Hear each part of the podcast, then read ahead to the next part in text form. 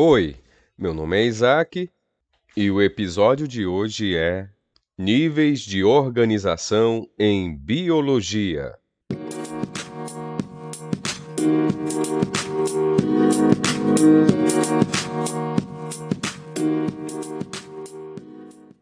Ao estudar a vida, podemos distinguir diversos níveis hierárquicos de organização biológica, que vão do submicroscópico ao planetário.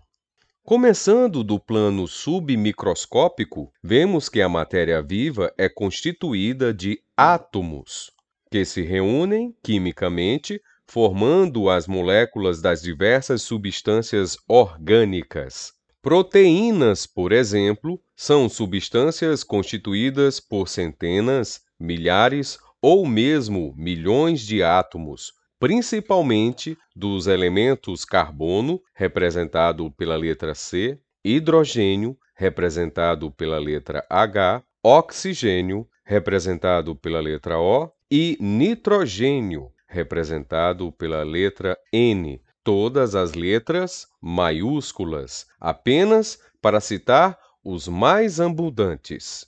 Continuando a subir a hierarquia da organização biológica, vemos que as moléculas orgânicas estão organizadas de modo a formar diversos tipos de organelas celulares que se integram na constituição das células. As organelas são estruturas celulares especializadas em diversas funções. Por exemplo, as mitocôndrias produzem energia para os processos metabólicos. As células são consideradas as unidades básicas da vida e, com exceção dos vírus, todos os seres vivos são constituídos de células. Do nível celular, Passamos ao nível seguinte, que ocorre apenas em alguns grupos de organismos multicelulares, animais e plantas. As células se especializam e se congregam, originando conjuntos celulares funcionais, os tecidos. O tecido muscular, por exemplo, é formado por células especializadas em se contrair, produzindo movimentos. Diversos tipos de tecido organizam-se, formando os órgãos, unidades anatômicas e funcionais dos seres multicelulares complexos. Por exemplo, o coração é um órgão constituído por diversos tecidos, principalmente o muscular, que permite bombear sangue pelo corpo.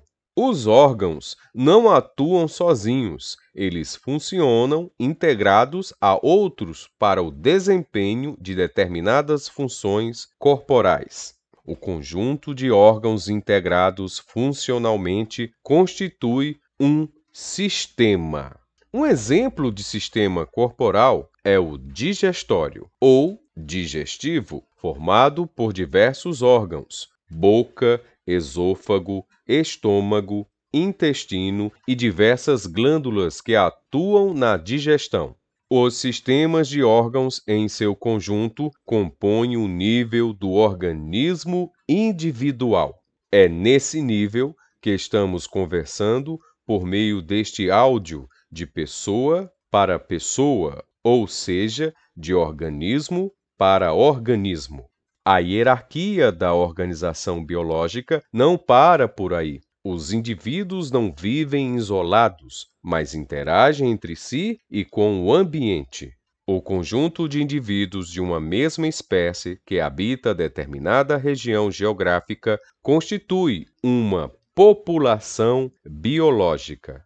Exemplos são as populações humanas dos diversos países ou uma população de babuínos africanos. Os membros de uma população interagem com indivíduos de outras espécies que habitam a mesma região geográfica ao conjunto de populações diferentes que coexistem em determinada região, interagindo direta ou indiretamente, dá-se o nome de comunidade biológica ou biocinose. Por exemplo, a comunidade da qual faz parte a população de babuínos inclui as populações de plantas e de animais que com ela coabitam. Os membros de uma comunidade biológica, além de interagir entre si, também interagem com o ambiente em que vivem, que os biólogos denominam biótopo, sendo influenciados por fatores como temperatura, umidade, luminosidade e componentes químicos, entre outros. Por exemplo, na comunidade africana a que nos referimos anteriormente, os organismos são influenciados pela composição química e pela temperatura da água dos rios, pela umidade do ar e por diversos outros fatores climáticos. Por outro lado, os seres vivos da comunidade também influenciam os fatores ambientais. As plantas de uma biocenose, por exemplo, criam um microclima mais úmido que o proporcionado pelo clima regional. Ao longo do tempo, plantas e animais modificam a composição química do solo, enriquecendo em matéria orgânica ao grande conjunto formado pela interação da biocenose e do biótopo dá-se o nome de ecossistema, a unidade ecológica.